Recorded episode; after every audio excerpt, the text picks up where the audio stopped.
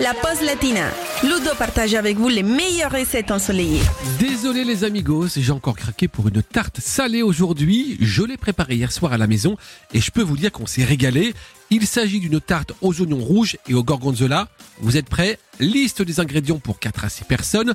Il nous faut 250 g de pâte brisée, 5 beaux oignons rouges, 250 g de gorgonzola, 5 œufs, 25 centilitres de crème liquide, 10 centilitres de lait, 2 cuillères à soupe de miel, une cuillère à soupe de vinaigre balsamique, 25 g de beurre, 2 cuillères à soupe d'huile d'olive, une pincée de muscade, du sel et du poivre. Et voilà, on attaque la préparation.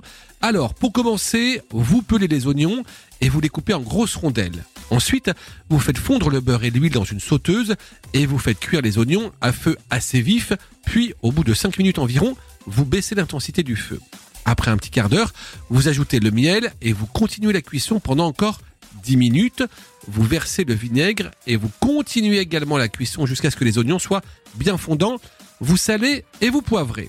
Maintenant, vous allez préchauffer le four à 180 degrés, étaler la pâte assez finement, tapisser votre moule à tarte avec, la piquer évidemment en plusieurs endroits et enfourner pour 10 minutes de cuisson dite à blanc. Et ça va vous laisser le temps de commencer à préparer votre fromage. Donc vous allez enlever la croûte du gorgonzola et vous allez bien l'écraser avec une fourchette.